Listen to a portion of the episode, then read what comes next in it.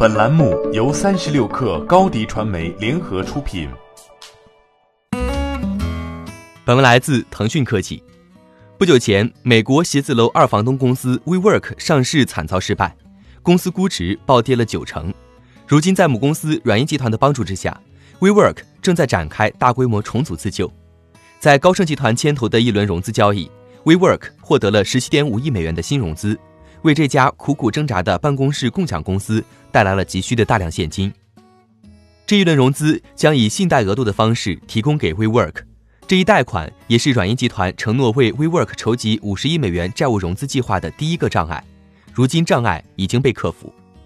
高盛集团提供的贷款还将会释放 WeWork 公司的约八亿美元现金，这笔钱是 WeWork 公司为满足之前信用额度的约定而预留的。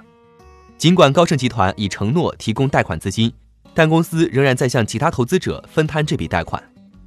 之前，WeWork 因为长期亏损、公司内部管理混乱以及被认为是一家伪科技公司等原因，导致上市失败。今年初，软银集团对 WeWork 投资时曾给出了四百七十亿美元的高估值，但是目前该公司的估值已经暴跌了九成，只剩下七十亿美元左右。WeWork 上市失败和股指暴跌。被认为是一个科技行业标志性事件，表明了科技投资泡沫给投资人以及企业家带来的巨大风险。在软银宣布出手帮助 WeWork 之后，也有舆论认为这是一个不明智的举动。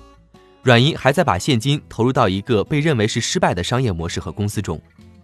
最近，WeWork 展开了大规模重组，包括裁减数千名员工，公司正在进行密集的谈判，对外变卖过去收购的一系列公司。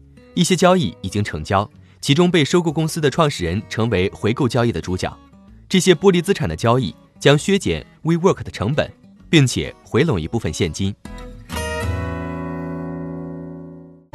欢迎添加小小客微信 xs 三六 kr 加入克星学院，每周一封独家商业内参，终身学习社群，和大咖聊风口、谈创业，和上万客友交流学习。高迪传媒，我们制造影响力。商务合作，请关注新浪微博高迪传媒。